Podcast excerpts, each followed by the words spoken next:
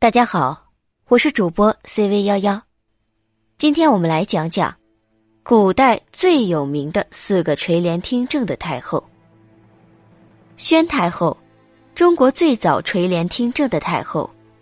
公元前三零六年，十七岁的秦昭王继位，其母宣太后以儿子年幼为名，开始了长达四十一年的执政生涯，并由此揭开了后宫参政的先河。母后临朝摄政始于战国时期的秦国。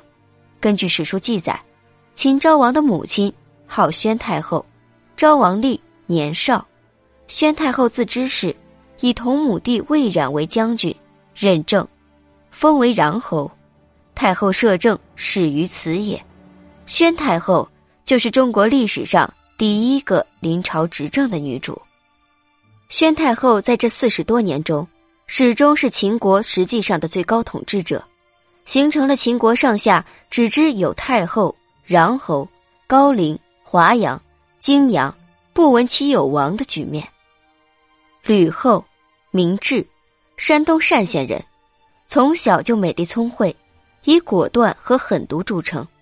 汉初，刘邦处心积疾，有废掉吕后另立新后的想法。吕后为了保住其皇后宝座。将皇后宝玺掌握手中，想了种种计策。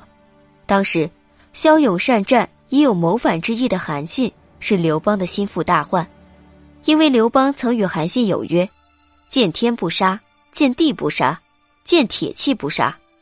所以刘邦一直拿韩信没有办法。吕后决定诛杀韩信，以此来树立自己的威望，使群臣慑服。吕后设计将韩信骗到宫中。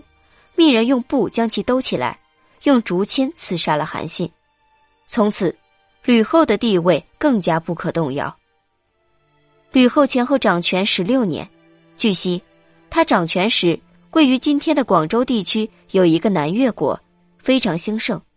为了制约南越的发展，吕后颁布命令，禁止卖铁器和马牛给南越，借以对南越国实行经济封锁。吕后当时用来发布命令的。就是这块皇后之玺。